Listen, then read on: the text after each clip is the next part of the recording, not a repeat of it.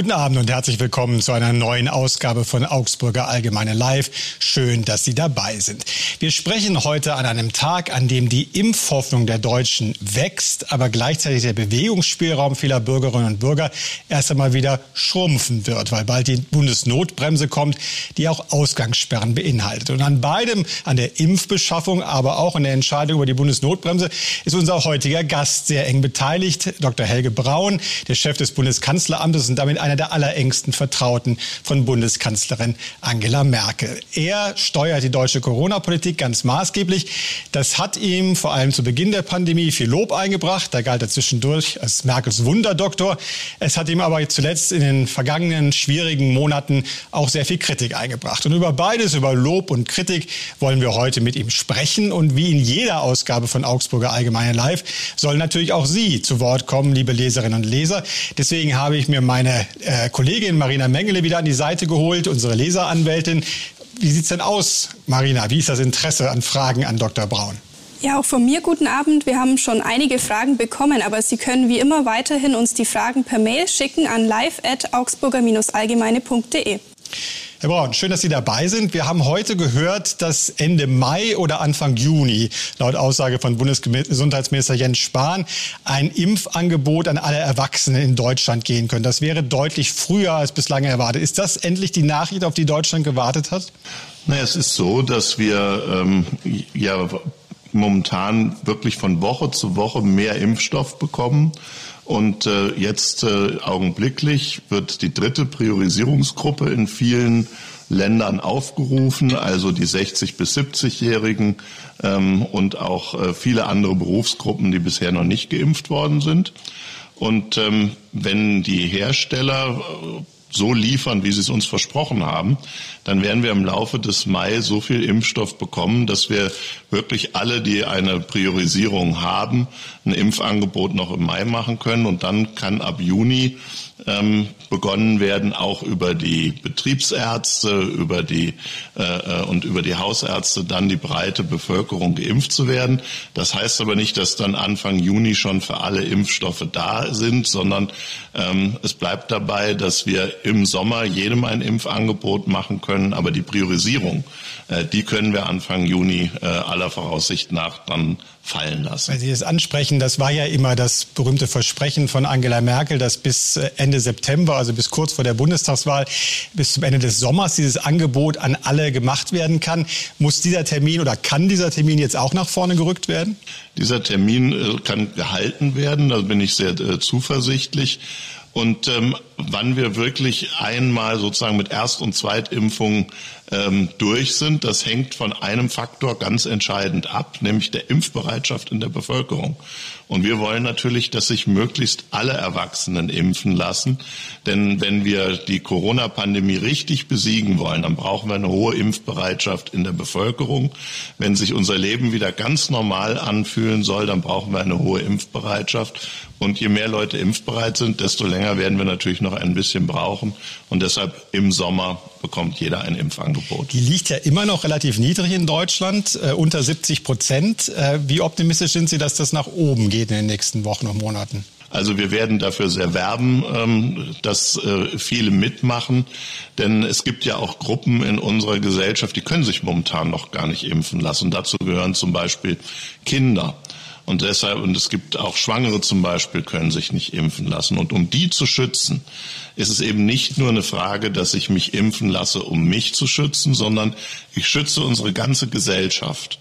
Und je schneller und je mehr Leute mitmachen, desto normaler kann unser Leben werden. Umso eher kehren wir ohne Beschränkungen und äh, äh, ohne äh, andere Regeln zur Normalität zurück. Und deshalb ist es einfach wichtig, eine so hohe Impfquote wie nur irgendwie möglich zu erreichen bei so einer klassischen Grippeimpfung, ähm, da bleiben wir häufig deutlich unter 50 Prozent äh, in einem normalen Jahr. Und mit so einer Impfquote könnte man die Corona-Pandemie nicht besiegen. Und deshalb wenn, wenn, ist die Hoffnung, dass äh, alle mitmachen. Aber wenn Sie sagen, alle sollen mitmachen und Sie werben weiter, äh, Bundesgesundheitsminister Jens Spahn hat auch die älteren Mitglieder im Kabinett aufgerufen, sich impfen zu lassen. Äh, Bundesinnenminister Horst Seehofer hat dann aber gesagt, er lässt sich nicht bevormunden. Was für eine Vorbildfunktion ist das? Naja, ähm, schauen Sie mal, ähm, jetzt mit äh, AstraZeneca ist äh, schon der Bundespräsident geimpft, ist die Bundeskanzlerin geimpft, ist der Vizekanzler geimpft und äh, das ist, glaube ich, ein starkes Zeichen. Und ähm, in der Bundesregierung die jüngeren Mitglieder, die warten eben, bis sie in der Priorisierung dran sind. Und äh, am Ende dran, ist ne? natürlich das auch Herr Seehofer ist dran und äh, das, er muss es natürlich auch mit seinem äh, Arzt dann entscheiden, welcher Impfstoff für ihn der richtige ist. Hm. Wenn wir jetzt von Impfstoffen sprechen, die mehr zur Verfügung stehen, liegt das nur daran, dass äh, Lieferungen jetzt doch äh, besser erfüllt werden als befürchtet? Oder liegt es auch daran, dass einfach überall Impfstoff gekauft wird? Heute hat ja die Meldungsschlagzeilen erregt, dass ähm, Deutschland sich jetzt auch zumindest ein Vorkaufsrecht, denn noch ist es ja nicht zugelassen in, in Europa, an Sputnik-Impfstoff ähm, gesichert hat hat. Also bei der Beschaffung von Impfstoff kennt man gar keine ideologischen Scheuklappen mehr. Nein, das Impfstoff ist keine ideologische Frage, sondern es ist eine Frage der Arzneimittelsicherheit. Und deshalb äh, haben wir grundsätzlich ein Interesse an allen Impfstoffen, die in Europa zugelassen sind. Das gilt momentan für den Sputnik-Impfstoff noch nicht. Aber die Tatsache, dass sich jetzt, äh, dass man spürbar merkt, dass wir schneller werden, das liegt eben daran, dass wir die Produktionskapazitäten auch für die Impfproduktion in Europa deutlich hochfahren. Seit wenigen Wochen ist äh, das Werk in Marburg dabei, wirklich Impfstoffe auszuliefern und deshalb äh, steigt die Zahl der Lieferungen, so war das auch geplant, momentan deutlich an. Ähm, und das war uns sozusagen immer klar. In dem ersten Quartal haben wir noch ganz wenig Impfstoff, im zweiten wird es besser und im dritten Quartal haben wir dann so viel Impfstoff, dass wir wirklich allen ein Angebot das machen. Das ist ja auch alles schön, aber gerade wenn Sie das Hochfahren der Produktion ansprechen, das ist ja der Kritikpunkt vieler Menschen, dass wir das zu lange verschlafen haben, dass beispielsweise die Amerikaner das von Anfang an mitgedacht haben, während das von Ihnen angesprochene Werk ähm, ja in erster Linie die Arbeit dann von BioNTech war und eben nicht quasi Staatssache geworden ist, wie es teilweise in den USA der Fall war. Warum hat das so lange gedauert? Hm, das stimmt aber nicht, weil wir letztes Jahr im August schon mit BioNTech und mit CureVac, den beiden deutschen Impfstoffherstellern, nicht nur Kontakt aufgenommen haben, sondern haben dreistellige Millionenbeträge äh, zur Verfügung gestellt. Auch eine dritte Firma, die kein Impfstoffentwickler, aber ein Impfstoffproduzent ist, ähm, haben wir auch gefördert. Das heißt, wir sind seit August letzten Jahres dabei, Produktion in Deutschland zusätzlich aufzubauen. Und es ist tatsächlich gelungen, dann schon seit März auch von diesem Produktionsaufbau zu profitieren. Das war uns klar, aber man muss wissen, diese Impfstoffe sind völlig neu. Und ähm, bisher gab es die ja noch überhaupt nicht, mRNA-Impfstoffe. Und deshalb musste man die Produktion erst aufbauen und auch die Firmen hatten nur begrenzte Kapazitäten zu entwickeln, die Studien zu machen, die Zulassung zu bekommen und ihre Produktion aufzubauen. Und da haben wir als Bundesregierung sehr stark mitgeholfen. Aber Sie sagen es selbst, dreistellige Millionenbeträge. Wenn man auf das amerikanische Beispiel schaut, da sind viele Milliarden geflossen. Wenn man auf die Gesamtkosten des Lockdowns und anderer Maßnahmen schaut, wurde da nicht am falschen Ende gespart. Nein, da steckt die Fehlannahme dahinter, dass man mit ganz viel Geld alles lösen kann. So ein Impfstoff ist ein hochinnovatives Gut. Und ich bin ehrlich gesagt sehr beeindruckt, als wir dann mit der Wirtschaft gesprochen haben. 130 teilweise hochinnovative Komponenten, äh, Proteine, äh, DNA, äh, Lipide, Nanopartikel, was da alles äh, äh, verarbeitet wird. Die ganze Produktion aller Vorstoffe muss verdoppelt, verdreifacht, verzehnfacht werden, um so einen Produktionsaufbau zu schaffen. Das sind hochreine Dinge. Ähm, Impfstoffproduktion ist nichts, nichts Einfaches und deshalb haben wir das unterstützt, dass wir das gut hinkriegen. Und man sieht es ja auch daran, dass zum Beispiel, ich habe gerade gesagt, wir haben zwei deutsche Impfstoffhersteller unterstützt. Der eine ist seit Dezember zugelassen und hilft uns momentan sehr, sehr stark, was auch die Mengen angeht in ganz Europa. Und der andere ist eben noch nicht zugelassen, weil er noch nicht fertig ist. Also es liegt eben nicht nur am Geld, sondern es liegt auch ein Stück an der Fortune bei der Forschung, bei der Entwicklung, bei der Zulassung und bei der Produktion. Aber ich glaube, das feiern ja auch wirklich alle und erkennen auch alle an, dass äh, Deutschland da sehr innovativ in der Impfstoffbeschaffung war. Trotzdem haben natürlich viele Leute den Eindruck dann später beim Rollout und bei der Frage, wie bekommen wir diesen Impfstoff jetzt auch weiter produziert, war Deutschland nicht gut aufgestellt. Ich gebe Ihnen mal ein kurzes Beispiel. Eine Freundin von mir, die in den USA lebt, äh, berichtet von ihrer Impfung, schrieb, dass sie innerhalb von einer Minute geimpft worden sei und dass dann der Arzt, der sie geimpft hat, ihr noch sagte, ach vielen Dank übrigens, dass ihr uns den Impfstoff besorgt hat. Dort ist aber viel mehr Impfstoff dann sehr viel früher da gewesen. Das ist doch klar, dass das viele Leute in unserem Land sehr frustriert. Ja, ähm, das weiß ich und es gibt einige Länder auf der Welt, die wirklich äh, äh, eine bessere Impfstoffversorgung haben, als wir die in Europa haben. Und ähm, ich glaube, da muss man sich fragen, hätten wir den gleichen Weg gehen können wie die? Und wir haben uns sehr frühzeitig entschieden, dass Europa aus unserem Werteempfinden heraus erstens wir in Deutschland gemeinsam mit Europa bestellen und zweitens wir in Europa die Entwicklung von Impfstoffen nicht nur für uns, sondern auch für andere Teile der Welt machen. Wenn Sie mal zum Beispiel an die Lieferungen nach Israel denken, die sind natürlich ja äh, zu großen Teilen auch aus Europa mitgekommen. Und deshalb muss man deutlich sagen, wir haben Verantwortung übernommen, nicht nur für uns, sondern auch für andere. Und Europa ist ein Riesenkontinent, der sehr viel Impfstoff braucht. Und deshalb sind wir nicht die schnellsten, aber jetzt in den nächsten Wochen werden wir zeigen, dass wir auch sehr viel aufholen können. Wenn wir jetzt von Vorpreschen und Aufholen sprechen, einige Bundesländer haben zum Beispiel die ähm, Freigabe von AstraZeneca für alle beschlossen. Also jetzt am kommenden Wochenende kann sich hier jeder melden und wenn er will, mit AstraZeneca impfen lassen. Ist das etwas, was Sie richtig finden und ist das etwas, was auch andere Bundesländer machen sollten? Ja, ich äh, äh, begrüße das. Das kommt ja daher, dass die, die Bundesländer und die Impfzentren vor Ort, die sehen ja, ob bei ihnen der Impfstoff gut verimpft wird, ob etwas liegen bleibt. Und wichtig ist, dass wir das, was wir geliefert bekommen, auch schnell verimpfen. Und wenn das ein Schritt ist, äh, dass jetzt in den Hausarztpraxen AstraZeneca, dadurch, dass man die Priorisierung fallen lässt, schneller verimpft wird, dann ist das natürlich sehr, sehr gut. Das ist ein guter und sicherer Impfstoff. Man muss dann äh, einmal sozusagen mit demjenigen, der sich impfen lassen will, darüber reden, ob er eine besondere Thromboseneigung hat. In solchen Fällen würde man es dann nicht empfehlen, aber ansonsten kann eben dann der Arzt entscheiden, einen solchen AstraZeneca-Impfstoff dort einzusetzen und das relativ breit und schnell und das finde ich begrüße ich. Verstehen Sie denn, als Sie sind ja selbst ausgebildeter Mediziner, verstehen Sie die Bedenken gegenüber AstraZeneca? Wenn man sich die Risiken anschaut, äh, sind sie ja doch sehr überschaubar. Heute war der plastische Vergleich, dass eine Woche Skifahren statistisch gefährlicher sei als eine Impfung mit AstraZeneca. Also da würden Sie als Mediziner eigentlich sagen, das ist im Moment eine Hysterie, die da in Deutschland herrscht? Also das hatten wir schon immer. Die, die, die Menschen nehmen ähm, weil die Medizin eben so gewissenhaft ist und auch kleine Risiken natürlich versucht zu minimieren, immer deutlich größer war, weil wir in der Medizin natürlich da so gewissenhaft dran arbeiten. Ja, also äh, äh, Menschen, die einen ganz ungesunden Lebenswandel haben, machen sich irgendwie Sorgen, weil sie einmal eine Röntgenaufnahme bekommen, dass sie davon Krebs kriegen, obwohl sie vielleicht rauchen oder so, was ein viel höheres Risiko ausmacht.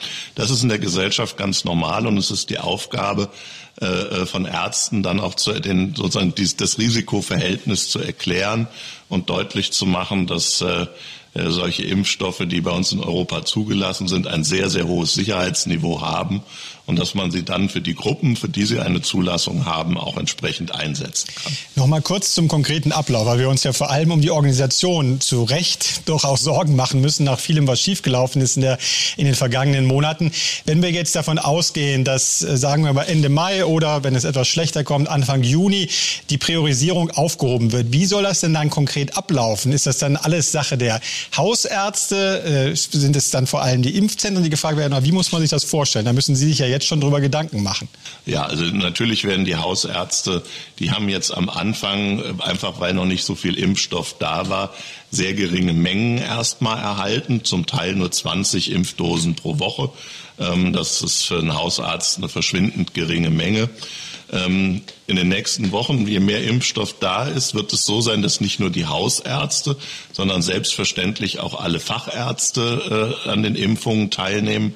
Und dann gibt es noch eine Gruppe, die bisher gar nicht berücksichtigt ist. Das sind nämlich die Betriebsärzte. Davon gibt es auch 8000 in Deutschland in großen Unternehmen, die das auch gewohnt sind, äh, die auch immer eine große Rolle bei den jährlichen Grippeimpfungen spielen. Die werden dann auch mitmachen können und betriebliche Impfungen machen. Und auf die Weise äh, werden wir auch die hohen äh, Zahlen. Im Juni kann man damit rechnen, dass wir vielleicht pro Woche acht Millionen Impfdosen irgendwann mal äh, bekommen, dass die dann auch tatsächlich zeitnah verimpft werden. Es wird am Montag jetzt einen neuen Impfgipfel geben, wieder mit Bund und Ministerpräsidenten. Man hat ja die Ministerpräsidentenkonferenz nach schlechten Erfahrungen eigentlich weitgehend abschaffen wollen. Jetzt kommt sie doch wieder. Wie sehr freuen Sie sich darauf? Na, die Ministerpräsidentenkonferenz will keiner abschaffen. Das ist ein ganz wichtiges Instrument. Ähm, das Problem, was wir in den letzten Monaten ja hatten, war, dass in den äh, vielen unterschiedlichen Interessen wir bei der Frage von Öffnen und Beschränken äh, äh, sehr langwierige Diskussionen hatten und am Ende dann auch sehr uneinheitlich gehandelt haben. Ich glaube, das ist durch den Gesetzesbeschluss heute ähm, im Bundesrat über die Notbremse jetzt eine Situation, die sich sehr weit entspannt. Und am Montag wollen wir äh, äh, auch deshalb gar nicht mehr über solche Themen äh, primär reden, sondern eben über diese Fragen der Impforganisation, äh, die Sie auch gerade angesprochen haben, äh, und auch über die Frage, ähm, wie wir äh, äh, weiter umgehen, wenn wir eine höhere Zahl von Menschen in der Bevölkerung haben, äh, die schon fertig durchgeimpft ist zweimal. Ähm, das sind alles Dinge, die sollen beraten werden und äh, das ist wichtig. Also auch die Frage Bund und Länder müssen in einer solchen Pandemie Hand in Hand arbeiten. Also auch die Frage von sogenannten, wie auch immer man es nennt, Privilegien oder Rückgabe von äh, Rechten, die Menschen haben, die schon geimpft sind, die wird am Montag auch ein großes Thema sein oder nicht? Ja, also von Privilegien kann man wirklich nicht sprechen, äh, weil Grundrechte sind Grundrechte. Das Privileg ist, dass äh, manche Leute früher geimpft werden aufgrund unserer Priorisierung als andere. Ähm, und das ist sozusagen ein Spannungsverhältnis, weil wir auf der einen Seite sagen, es gibt Menschen, die geimpft sind, die dann ab einem gewissen Zeitpunkt auch äh, äh eine so gute Immunisierung haben, dass sie äh, für das epidemische Geschehen keine große Gefahr mehr darstellen, aber auch wer geimpft ist, ähm, ist ja nicht 100 Prozent geschützt. Das muss man also mit ins Kalkül ziehen. Und auf der anderen Seite gibt es diejenigen, die auch sagen würden, ich würde mich ja gerne impfen lassen, aber ich bin halt noch nicht dran. Und äh, das sind Abwägungen, darüber soll am Montag gesprochen werden. Wir kommen zu den Zuschauerfragen. Wir sprechen gleich über die Bundesnotbremse danach äh, direkt. Aber erstmal, Marina, was wollen unsere Leserinnen und Leser wissen? Ja, noch passend zum Thema Impfungen. Vanessa Weniger hat uns eine Frage bei Instagram geschickt. Können überhaupt Vorteile für Geimpfte kommen, wenn noch nicht allen Erwachsenen ein Impfangebot gemacht wurde? Ja, also es gibt gewisse Dinge. Ähm, zunächst mal muss man sagen, ähm, Wichtig ist, dass man vollständig geimpft ist. Es gibt leider in den letzten Wochen immer wieder Berichte, dass nachdem man die erste Impfdosis bekommen hat, sich Leute wenige Tage später irgendwie anstecken und doch noch Corona bekommen, weil sie einfach äh, äh sofort das Gefühl hatten, jetzt bin ich wieder viel freier. Äh, das Robert Koch Institut hat gesagt, also eine sichere Immunität hat man zwei Wochen nach der Zweitimpfung. Und ab dem Zeitpunkt ähm, hat das Robert Koch Institut auch entschieden, ähm, wenn man dann Kontakt zu einem Erkrankten hat, ähm, und keine Symptome entwickelt, muss man auch nicht in Quarantäne gehen. Also das sind schon Dinge, wo man klar sagen kann, derjenige, der geimpft wird, muss auch ein Stück oder geimpft ist, muss ein Stück anders behandelt werden.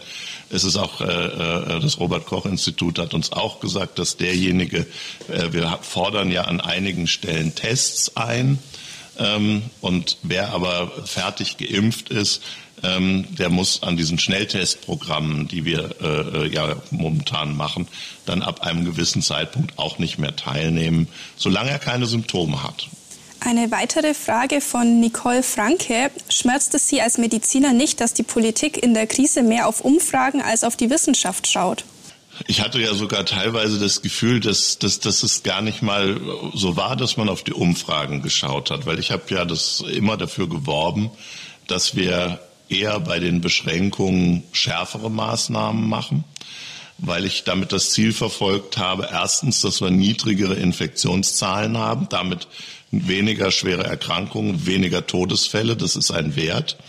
Ich war aber auch immer davon überzeugt, und auch das zeigt der internationale Vergleich, dass wenn man niedrige Infektionszahlen hat, auch die wirtschaftliche Entwicklung im Land besser ist. Das kann man ganz interessant eigentlich an China sehen, die ja äh, als Ursprungsland äh, der Pandemie die Zahlen sehr stark reduziert haben und im Jahr 2020 ein positives Wirtschaftswachstum hatten. Und ähm, ich habe wahrgenommen, dass viele in der Bevölkerung auch äh, äh, diesen Weg unterstützen wollten. Und wir hatten öfter auch eine Situation, dass selbst die Umfragen gesagt haben, die Menschen äh, sagen mehrheitlich, die Maßnahmen sind so in Ordnung oder müssten sogar noch schärfer sein. Und ähm, trotzdem ist es aber auch für mich verständlich, und das habe ich dann immer gespürt, dass in einem rechtsfreiheitlichen Rechtsstaat wie in Deutschland, wenn man über Einschränkungen von Grundrechten redet, dass es da auch sehr viele gibt, die sich damit sehr, sehr schwer tun. Da habe ich großes Verständnis, aber trotzdem, und insofern gebe ich der Fragestellerin recht, ich hätte mir gewünscht, dass wir zeitweilig entschiedener gewesen wären, weil ich glaube, dass wir dadurch äh, auch hätten erreichen können, dass wir noch eine geringere Zahl schwerer Verläufe und von Todesfällen hätten erreichen können. Auch eine Frage passend zu diesen Fehlern, die jetzt angedeutet wurden. Richard Berchtold möchte wissen, ähm, Angela Merkel hat sich öffentlich für diese vorgezogene Osterruhe entschuldigt, sonst aber im sonst aber nichts. Im Gegenteil, sie sagte oft, im Großen und Ganzen sei nichts schiefgegangen. Was ist aus Ihrer Sicht der größte Fehler, für den Sie oder die Bundesregierung sich entschuldigen müssten? Nein, ich glaube, diese äh, Osterruhe war schon exzeptionell, ähm, weil wir natürlich uns äh, äh, überlegt hatten, wie können wir sehr schnell, sehr umfassend etwas tun, um kurzfristig die Zahlen zu, zu reduzieren.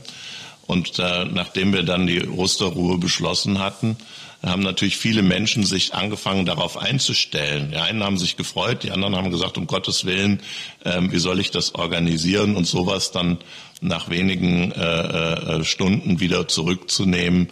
Ähm, das ist sicherlich ein Punkt, äh, ähm, wo das richtig war, dass man auch sagt, das ist nicht gut gelaufen und sowas soll uns nicht nochmal passieren. Und insgesamt glaube ich aber, dass äh, äh auch die Aussage, gerade beim Impfen gibt es so viel Kritik.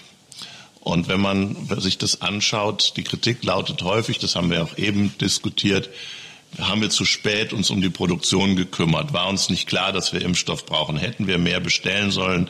Wäre es schlau gewesen, einfach mehr Geld auszugeben? Und da glaube ich, das ist nicht der Fall.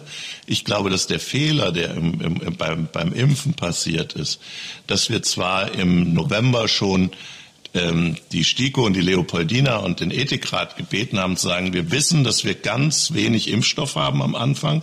Deshalb schreibt bitte auf diese Prioritätengruppen, wer wann drankommt, weil es am Anfang so knapp ist. Aber dann haben sich alle so gefreut, dass wir im Dezember schon eine Impfzulassung hatten, dass im Dezember der Eindruck entstanden ist, jetzt ist die Pandemie irgendwie rum, jetzt können alle ganz schnell geimpft werden. Und wir haben nicht deutlich genug gesagt, ähm, dass das noch dauern wird, bis alle geimpft werden können. Und deshalb bin ich jetzt in dieser Phase so vorsichtig und sage, ja, auch wenn wir in äh, äh, fünf Wochen oder sechs die Priorisierung dann aufheben, heißt das auch nicht, dass einen Tag später alle zum Impfen gehen können, sondern um wirklich dann die, die ganze Bevölkerung äh, mit einem Impfangebot zu versorgen, das dauert dann noch auch im Sommer eine ganze Weile. Das gehört einfach zur Erwartungs, zum richtigen Darstellen der Erwartungshaltung dazu. Wenn es ums richtige Darstellen geht, kommen wir mal auf die Bundesnotbremse. Man muss sie jetzt nicht unbedingt Merkels Einsperrgesetz nennen, wie es heute auf der Titelseite der Bildzeitung steht. Aber wenn wir die Notbremse mal kurz runterbrechen, äh, die Grenzwerte wirken jetzt vornehm formuliert gewürfelt. Also Ausgangssperren ab 100er Inzidenz, Shoppen mit Termin ab 150er äh, Inzidenz, Schulen dann ab 165er schließen, was ja darauf zurückgeht, dass es etwas höher als das Shoppen sein sollte und der Durchschnittswert ist, der derzeit in den Ländern gilt. Die Ausgangssperre gilt eigentlich bis 22, ab 22 Uhr, aber man darf noch spazieren gehen bis 24 Uhr. Sprich, jeder, der, was man ja eigentlich vermeiden will, zu einem anderen Haushalt geht, kann das als Ausrede nutzen. Wer soll die Notbremse noch verstehen? Also ich habe es ja vorhin gesagt, dass man sich in der Ministerpräsidentenkonferenz und auch im Bundestag sehr genau überlegt, wenn man die Freiheitsgrundrechte von Menschen einschränkt, dann ähm, ist das absolut legitim. Und ich glaube, ähm, Sie haben es auch gerade gesagt, wir haben immer gesagt, dass das Thema äh, äh der Schule ähm, eine besondere Rolle spielt. Bildungschancen junger Menschen sind wichtig, aber Schule muss sicher sein. Und deshalb ähm, auch zu sagen, es geht uns nicht, zu, wenn wir die Pandemie bekämpfen, zuvorderst um wirtschaftliche Interessen, sondern um die Zukunftschancen der jungen Generation, dass wir also da eine Grenze gesetzt haben, die nicht die gleiche ist wie beim Einzelhandel. Das ist, glaube ich, etwas, was man sehr gut verargumentieren kann. Bei der Ausgangsbeschränkung ist es so, das äh, mache ich keinen Hehl draus. Ich hätte mir ähm, eine frühere, strengere gewünscht, aber auch da haben die Juristen gesagt, man muss aufpassen, dass man jede Beschränkung, die man macht, auch sehr gut begründen kann. Und eins ist wahr, derjenige, der tatsächlich sich alleine draußen bewegt, ist kein, äh, äh hat kein Ansteckungsrisiko. Und das Argument für eine niedrige äh, äh, und frühe Ausgangsbeschränkung ist eben, dass das nicht missbraucht wird. Aber wir haben viele rechtstreue Bürger.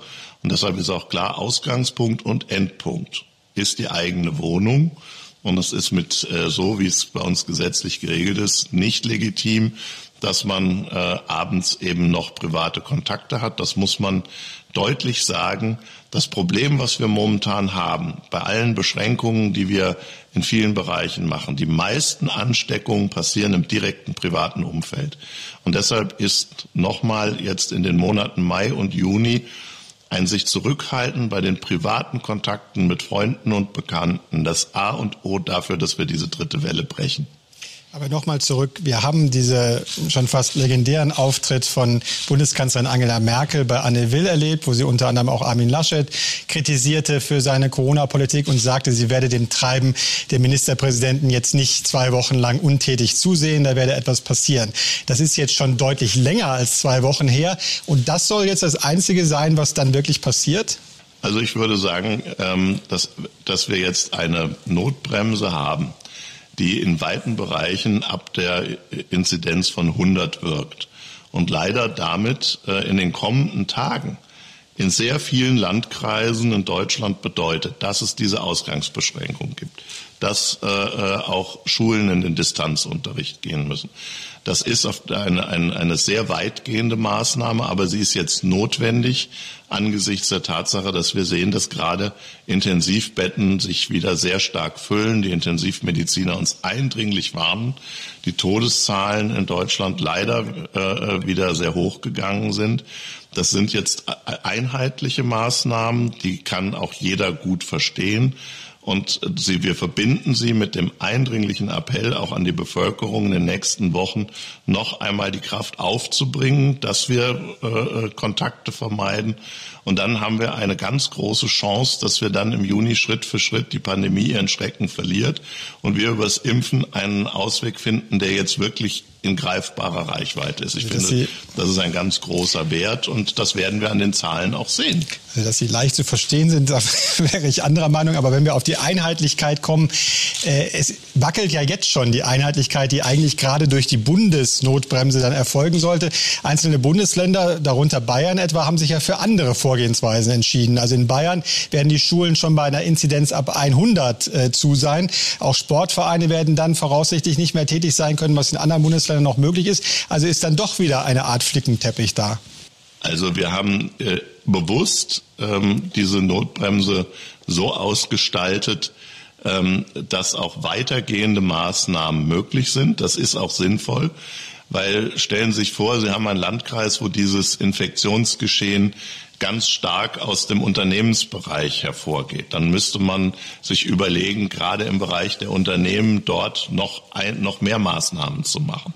Es gibt leider momentan, seitdem wir die Variante B117 aus Großbritannien bei uns der vorherrschende Virustyp ist, sehen wir, dass es jetzt deutlich mehr auch äh, Infektionsgeschehen und Übertragungen im Schul- und Kita-Bereich gibt. Und wenn man dann vor Ort sieht, dass im Schulbereich ganz viele Ansteckungen erfolgen, dann muss man doch auch vor Ort individuell in der Lage sein zu sagen, dann sind wir hier noch etwas strenger als die bundeseinheitlichen Maßnahmen um das Problem so schnell wie möglich in den Griff zu kriegen. Das verstehe ich, ja, das verstehe ich ja soll auch. ja nicht die Dauersituation sein, sondern man soll ja unter 100 kommen und dann wieder individuelle handeln. Soll, soll nicht die Dauersituation sein. Tatsache ist natürlich, dass äh, sehr dürftiger Unterricht jetzt seit einem Jahr die Dauersituation für viele Schülerinnen und Schüler ist. Das IFO-Institut in München hat gerade eine neue Studie vorgestellt, wie viel weniger Stunden Kinder wirklich Unterricht haben derzeit und kamen wirklich mit erschreckenden Zahlen äh, um die Ecke.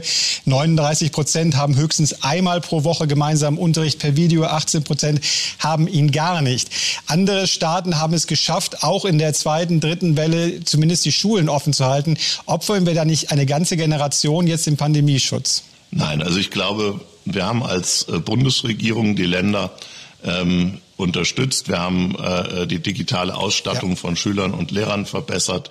Ähm, wir reden jetzt gerade aktuell mit den Ländern. Wir werden morgen im Bundestag einen Nachtragshaushalt beschließen, wo wir auch äh, äh, Bund, mit Bundesgeld unterstützen, dass diejenigen, die jetzt besonders aufholen müssen, weil sie äh, besonders hart betroffen sind, dass dafür auch finanzielle Mittel bereitgestellt werden.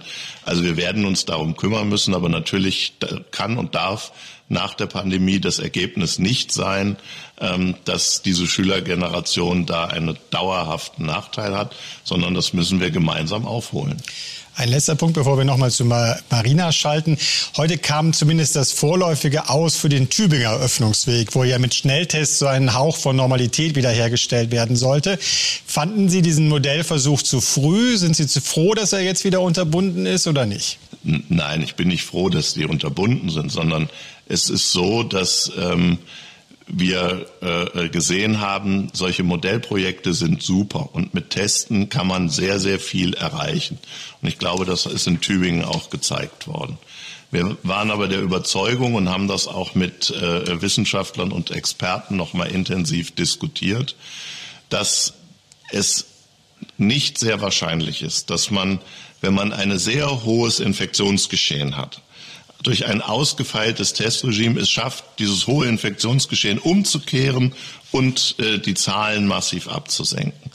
Diese äh, äh, Modelle sind dann besonders erfolgreich, wenn man bei einem niedrigen Infektionsgeschehen mit viel Testen vorsichtig öffnet und dann durch Testen und die Kontaktnachverfolgung der Gesundheitsämter es schafft, dass die Zahlen niedrig bleiben.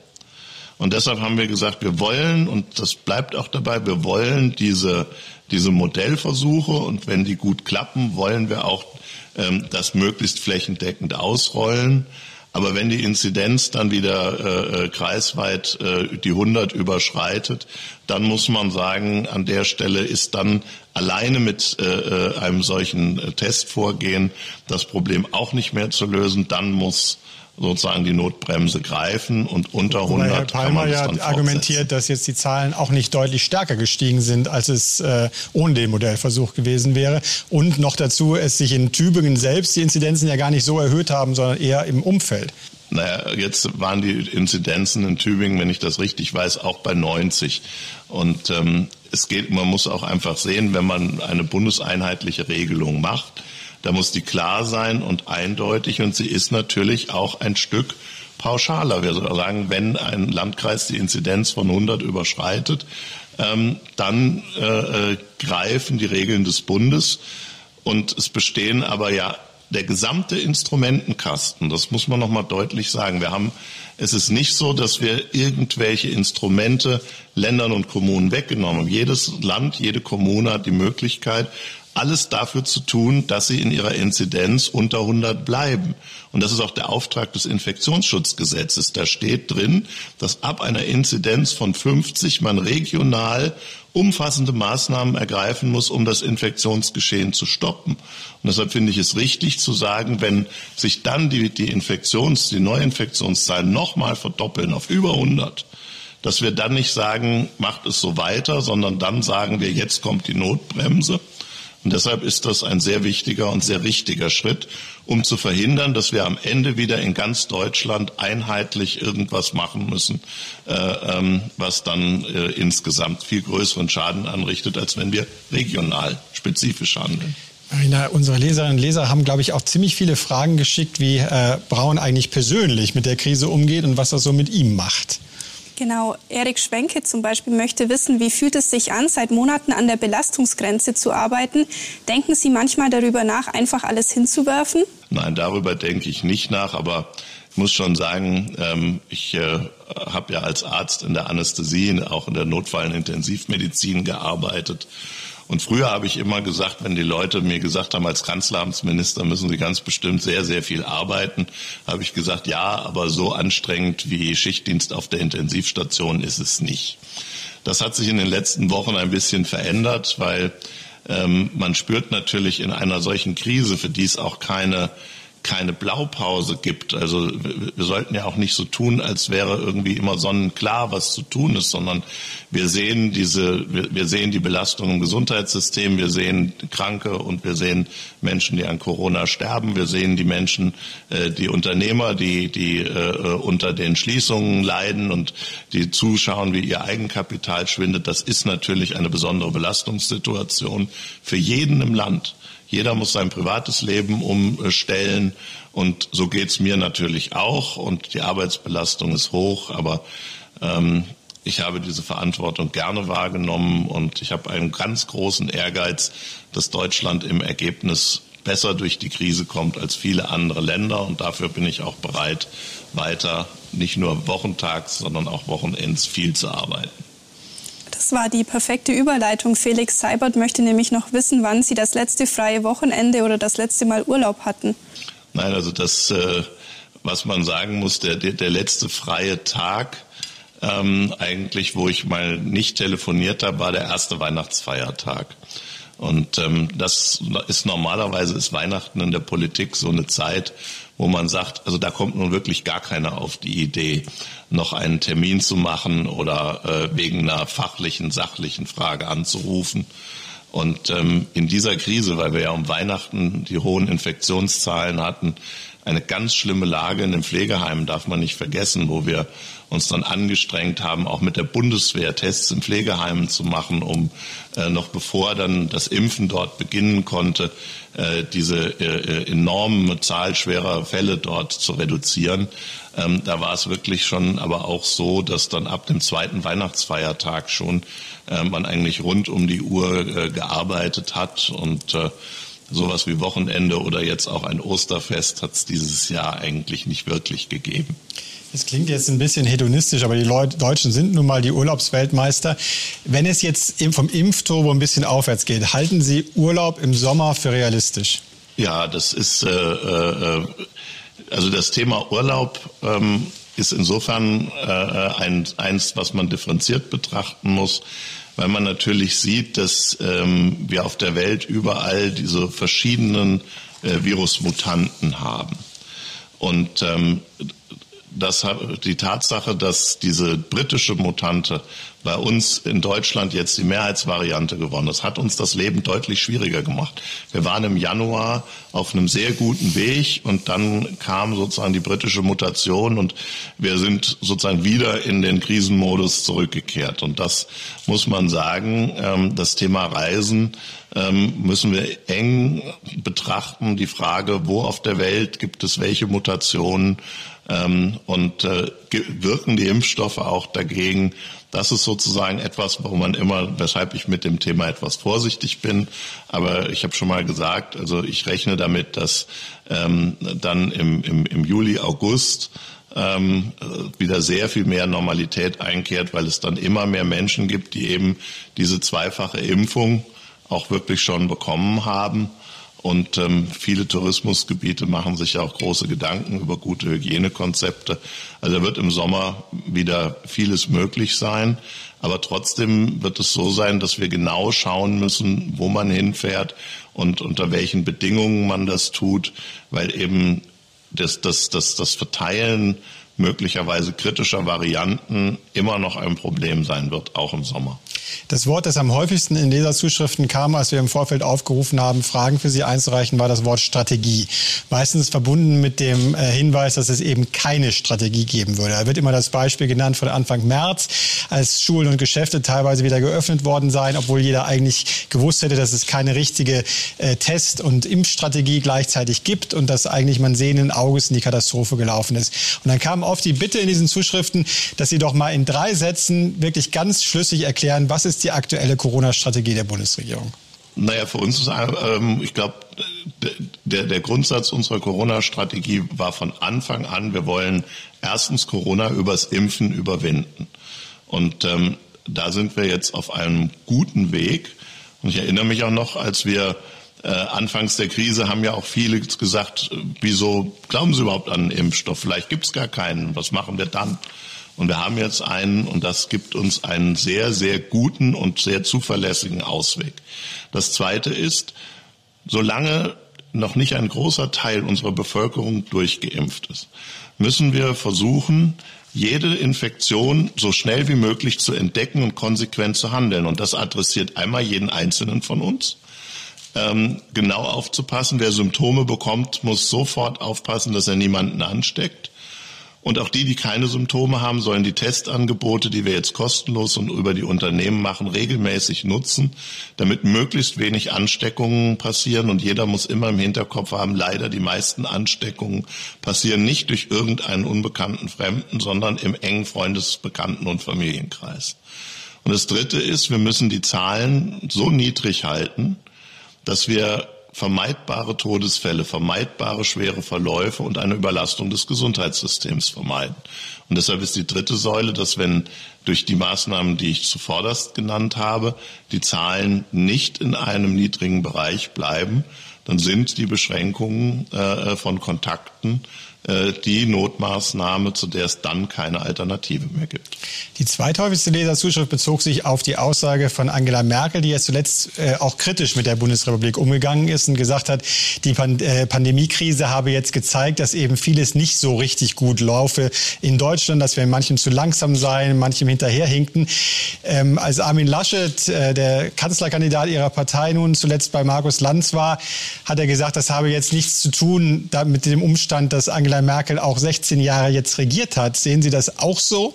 Also es gibt verschiedene Dinge, ähm, wo wir uns in den nächsten Jahren drum kümmern müssen. Das eine ist, dass ähm, wir im, im Bereich der Umsetzung der Planung äh, in Deutschland, in ganz Europa, vieles zu langsam geht. Und wir haben darüber auch in den letzten Jahren versucht, Veränderungen zu bewirken und haben festgestellt, das steht das national nicht in unserer Hand. Das ist etwas, das müssen wir auch auf europäischer Ebene machen.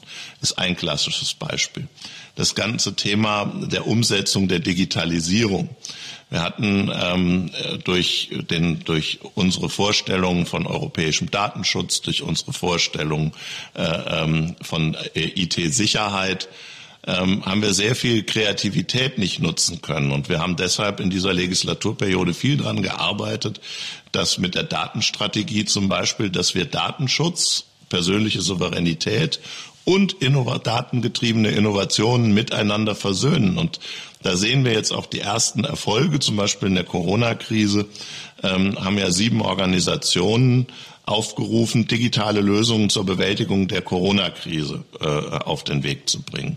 Ich durfte Schirmherr sein. Die hatten, hatten eine Woche Vorlauf und am Ende haben 30.000 Menschen mitgemacht, äh, Projekte, digitale Projekte zur Bewältigung der Corona-Krise voranzubringen. Und vieles davon ähm, ist jetzt auch schon in der Praxis eingeführt.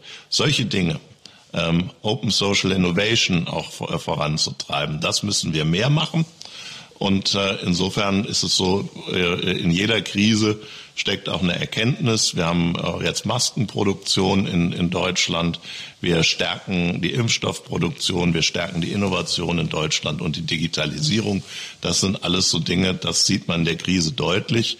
Und da ist die Krise auch ein Katalysator, dass man Dinge schneller verändern kann Homeoffice ist auch zum Beispiel immer ein Problem. Deutschland niedrige Homeoffice-Quote, obwohl sich viele Menschen gewünscht haben. Und jetzt merken viele Betriebe, dass auch im Homeoffice ein sehr hohes Leistungsniveau gehalten werden kann. Aber ist das nicht eine ziemlich traurige Erkenntnis nach 16 Jahren Kanzlerschaft, dass man sagen muss, ja, man sieht jetzt, man muss viel mehr tun? Nein, also die Vorstellung, dass irgendwann mal äh, jemand seine Kanzlerschaft beendet und sagt, eigentlich können wir jetzt auf einen Nachfolger verzichten, weil ich habe die Bundesrepublik Deutschland so großartig aufgestellt, dass kein Zukunftsprojekt mehr übrig geblieben ist.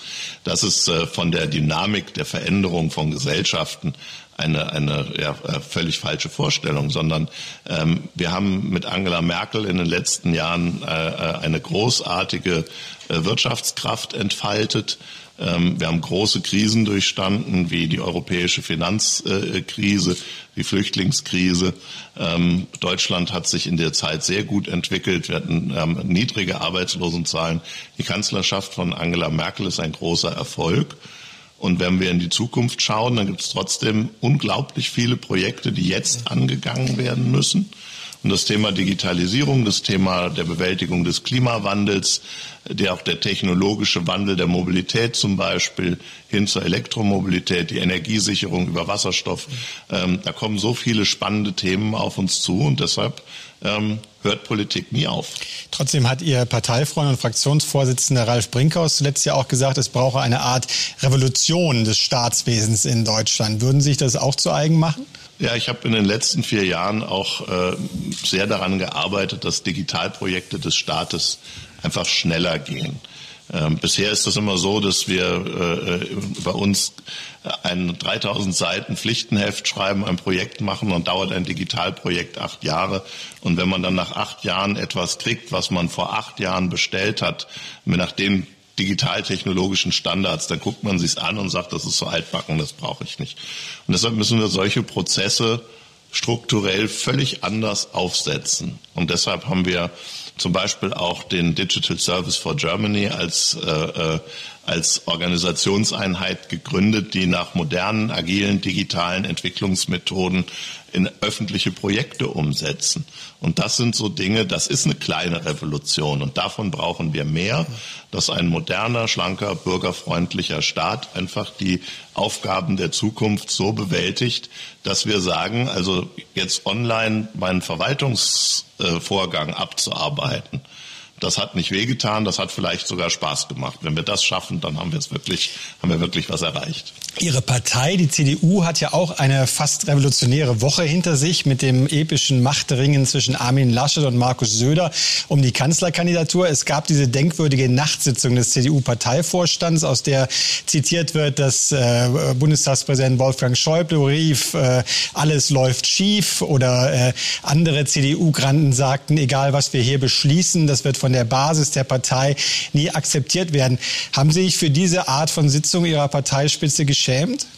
Ja, also das, das äh, äh, was wirklich schief läuft, ist, dass ähm, Details auch aus dem Zusammenhang gerissen in aller epischen Breite äh, bei uns äh, nach außen dringen.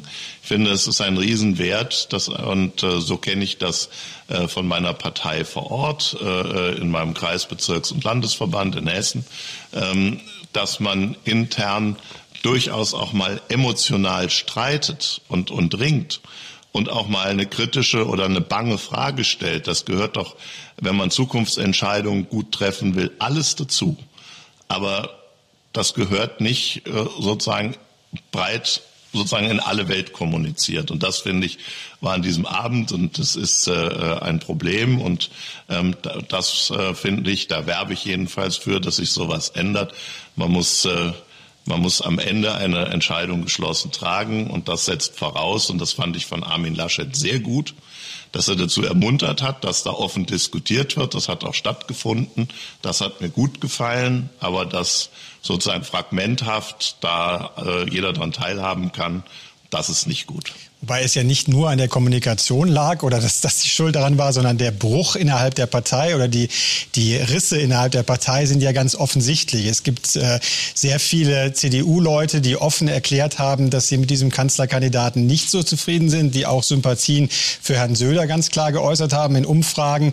Eine Umfrage etwa unserer Zeitung zeigt, dass zwei Drittel der Deutschen nicht glauben, dass Armin Laschet Kanzler wird. Was ist das für ein Start in eine Kanzlerkandidatur?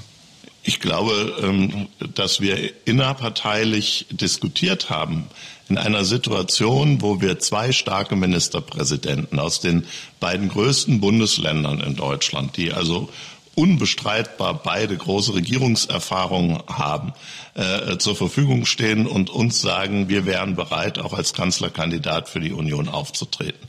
Das ist eine große Stärke. Und äh, die Tatsache, dass das dann entschieden werden muss, ist auch klar. Und ähm, für mich ist einfach wichtig, dass wir jetzt einen Kanzlerkandidaten haben. Und ähm, Umfragen sind äh, wichtig, aber entschieden wird am Wahltag. Ich habe schon Zeiten erlebt, da hat man, äh, äh, war man Umfrageweltmeister zu jedem Zeitpunkt nur am Wahltag. Da nicht. Und das, so soll es nicht laufen, sondern ähm, CDU und CSU müssen jetzt stark in diesen Wahlkampf gehen. Und ähm, da bin ich sehr zuversichtlich. Wir haben einen Kanzlerkandidaten für die CDU, aber wir haben auch einen Kandidaten der Herzen. So hat zumindest CSU-Generalsekretär Markus Blume seinen Parteichef bezeichnet. Sehen Sie das auch so, dass Markus Söder der Kandidat der Herzen war oder ist? Also ich finde, ähm, es geht jetzt nicht darum, äh, die Kandidatenfrage noch in solchen Kategorien zu qualifizieren, sondern es geht jetzt darum, ähm, und das ist das, was, was mich jeden Tag bewegt. Wir sind in Regierungsverantwortung als CDU und CSU. Und ähm, ich beschäftige mich von morgens bis abends jetzt mit der Frage, dass wir gut und schnell aus dieser Pandemie rauskommen.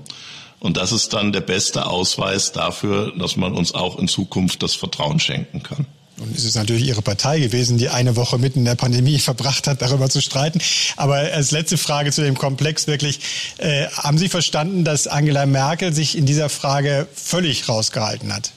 Also ich äh, habe auch an verschiedenen Stellen es schon erlebt, dass ich äh, einen Vorgänger hatte in, in einem Amt, das ich bekleide oder auch einen Nachfolger bekommen habe. Und ich finde diese Grundtatsache, dass man da Raum lässt, dass man nicht den Eindruck erweckt, mein Nachfolger ist mein Nachfolger von meinen Gnaden, sondern ähm, aus eigener Kraft und äh, äh, auch mit eigenen Konzepten. Das ist immer richtig. Und deshalb finde ich, äh, dass Angela Merkel gesagt hat, dass sie sich an der Stelle sozusagen äh, zurückhält, dass sie die Union unterstützt. Aber ähm, das finde ich äh, ist insgesamt sehr richtig. Marina hat noch ein paar Fragen speziell zu ihrem Verhältnis zu Angela Merkel. Genau, Simon Winter fragt, wie oft sehen Sie eigentlich die Kanzlerin? Also äh, äh erstmal äh, jeden Morgen, weil man sich vorstellen kann, dass äh, äh die, die Politik im Kanzleramt, die Themen, die uns äh, äh bewegen, die sind, die ändern sich so schnell, dass man sich, wenn jetzt die Kanzlerin nicht auf Reisen ist, und das ist sie nun in Corona-Zeiten eigentlich nicht, man mindestens morgens sich einmal verständigen muss, ähm, was sind die Probleme, um die wir uns kümmern und wer macht was.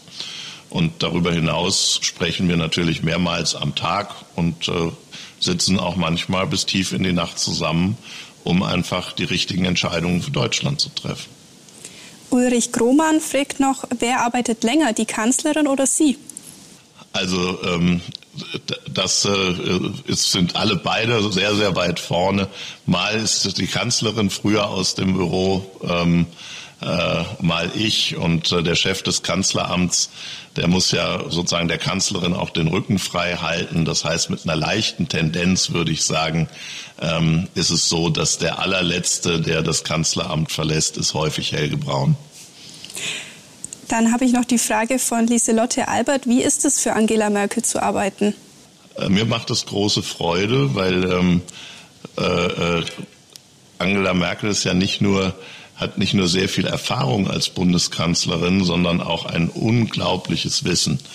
Und ich habe in den letzten Jahren von ihr sehr, sehr viel gelernt und äh, über die Frage ähm, auch, wie man, wie man Politik macht, wie man äh, Probleme löst, sehr viel Wissen. Und ähm, insofern ist es ein großes Privileg, ohnehin für den Bundeskanzler oder die Bundeskanzlerin der Bundesrepublik Deutschland zu arbeiten.